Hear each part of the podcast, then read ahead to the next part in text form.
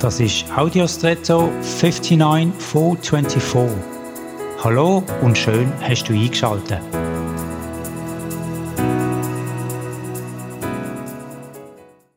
Hat es früher eigentlich auch so viele öffentliche Abfalleimer gegeben? Die Absicht dahinter ist, dass man den Abfall korrekt entsorgt und nicht einfach wegwirft und es zum Müllhalden kommt.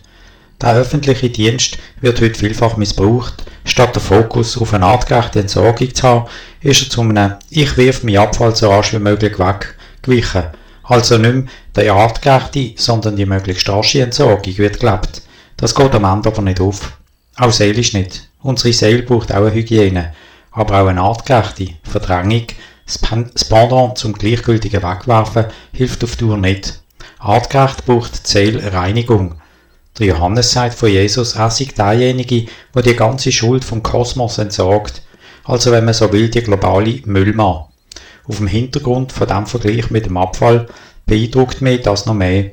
Ich kann bei ihm meinen Seelenabfall artgerecht entsorgen lassen, sogar ohne Abfallgebühr.